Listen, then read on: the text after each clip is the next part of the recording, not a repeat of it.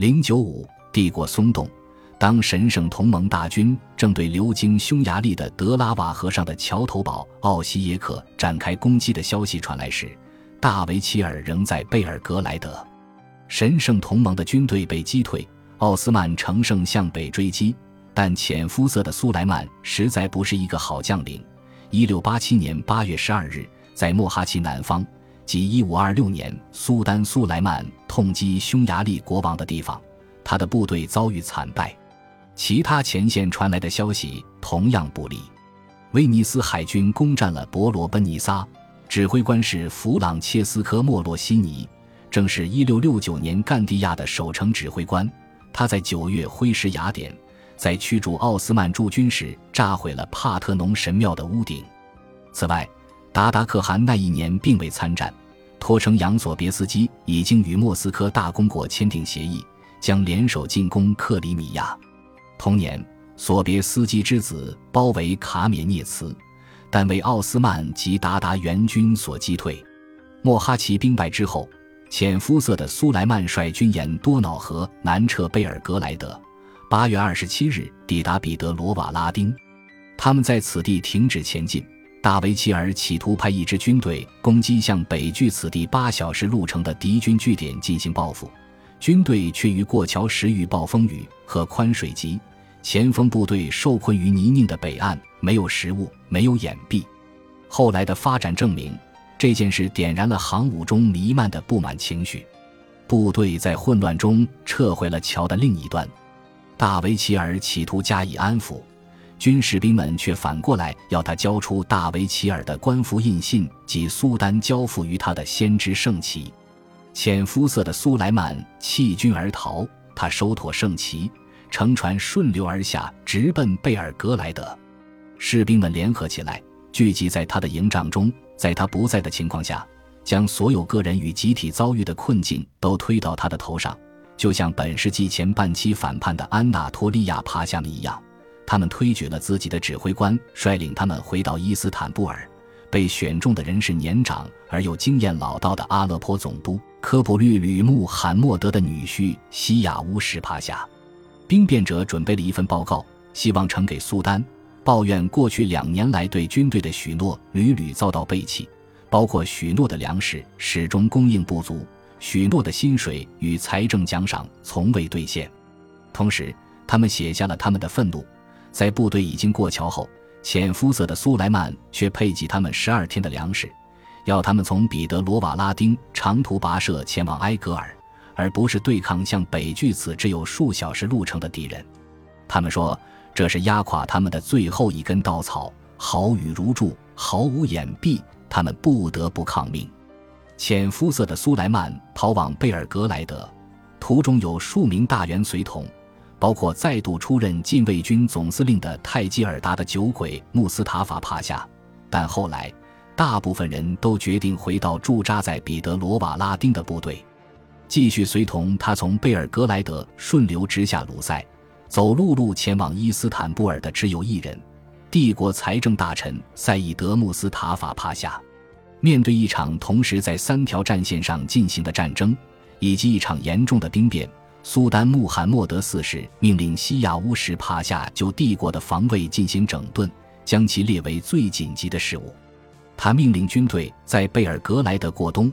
禁止任何部队返回伊斯坦布尔，士兵群情激愤，提高了他们的条件，要求处死浅肤色的苏莱曼，并任命西亚乌什接任大维齐尔，同时也拒绝留在贝尔格莱德。苏丹向伊斯坦布尔的退休军官请教，他们建议苏丹清理军方高层。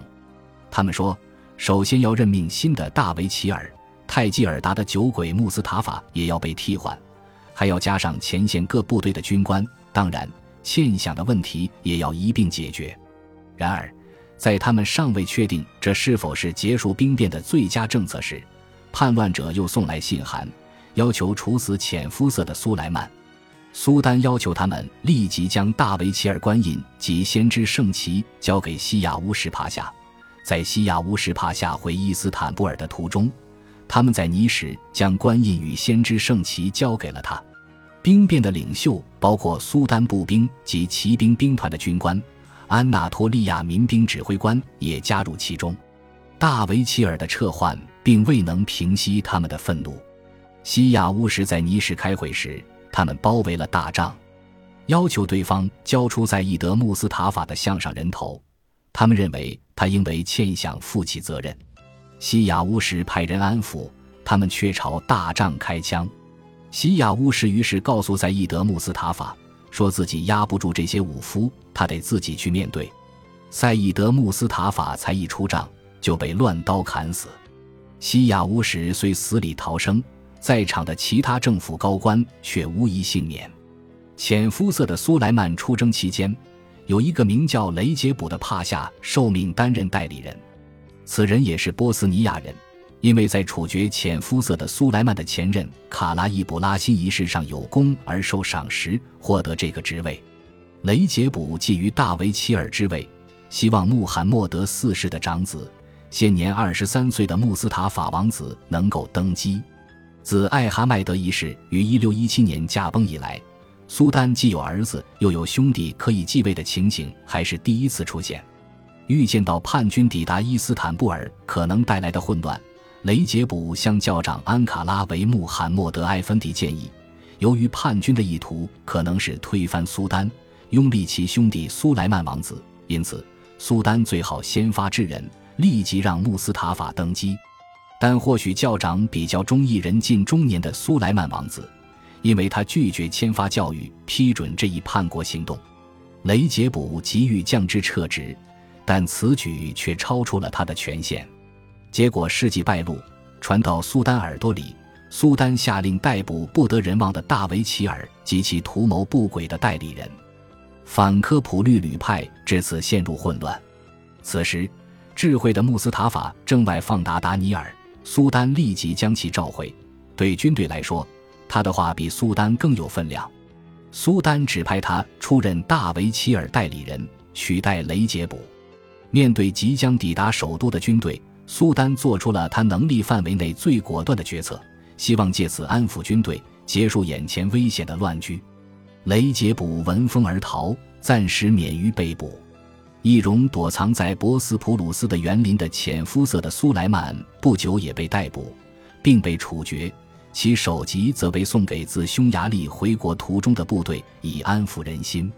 新任大维齐尔西亚乌什级部队自尼什开拔，抵达普罗夫迪夫扎营，首级在一六八七年十月十七日送到这里。在大维齐尔大帐中。他们向集合的军官宣读了一同送达的苏丹的信。苏丹写道：“军队可以亲自检视浅肤色的苏莱曼的人头，而且他们正日夜搜捕雷杰卜，一旦他落网，便将就地正法。”苏丹承诺，他会全额供应薪饷及物资，并尽一切努力改变军队在浅肤色的苏莱曼手上所受到的不公正待遇。但苏丹的信又说。如今烽烟四起，军队不宜开赴伊斯坦布尔，应当在普罗夫迪夫及索菲亚过冬整备。新的部队已在动员，继续战斗所需的财政来源也在寻找中。但军队还是不满意，认为苏丹所言了无新意。他们想要苏丹在修缮占领的城堡、心想及营舍的条件等方面做出进一步保证。最特别的是。他们要求苏丹放弃日常的游猎，叛军情绪火爆，他们割断了大维齐尔大帐的绳索，把帝国旗帜送至伊斯坦布尔方向的下一个驿站。叛军的首领是安纳托利亚人侄子奥斯曼，他曾在魔鬼天使易卜拉欣麾下服役于匈牙利前线。一六八五年，魔鬼天使易卜拉欣因丢了乌伊瓦尔省而被处决。侄子奥斯曼带着大批不满的士兵东逃，随后在安纳托利亚中部洗劫了城镇和乡村。政府像过去一样试图收买他，任命他为安纳托利亚民兵司令。在匈牙利前线，侄子奥斯曼把部队打造成为一支骁勇的队伍，而此时正是精良兵员极度缺乏的时期，因此。他获得的政府职位使他在大动乱的年代成为一个核心人物。十月十八日，奥斯曼军队离开普罗夫迪夫，八天后抵达埃迪尔内。侄子奥斯曼建议同僚，他们应在此停留，而不是继续向伊斯坦布尔进发。大维齐尔西亚乌什附议，但包括禁卫军在内的苏丹兵团反对，坚持继续前往伊斯坦布尔，迫使苏丹摊牌。他们恶狠狠的语言获得了侄子奥斯曼的支持。很明显，唯有苏丹逊位才能满足他手下的民兵与一干跟随他的人。伊斯兰新年的第一天，一封由苏丹兵团提出，要求苏丹逊位的通牒送达伊斯坦布尔。大维齐尔已经告知智慧的穆斯塔法帕夏军队的要求，苏丹同意让位给自己的儿子穆斯塔法王子。穆罕默德四世在阿亚索菲亚清真寺召开会议，召集帝国的最高司法权威与苏丹兵团的指挥官，以及城中的政治人物与贵族，聆听正向首都挺进的部队所提的要求。然而，与会者决定。苏丹穆罕默德四世应该让位于他的兄弟苏莱曼。持剑者芬德克勒的穆罕默德当时是内宫的使者，他自称目睹了一切。本集播放完毕，感谢您的收听，喜欢请订阅加关注，主页有更多精彩内容。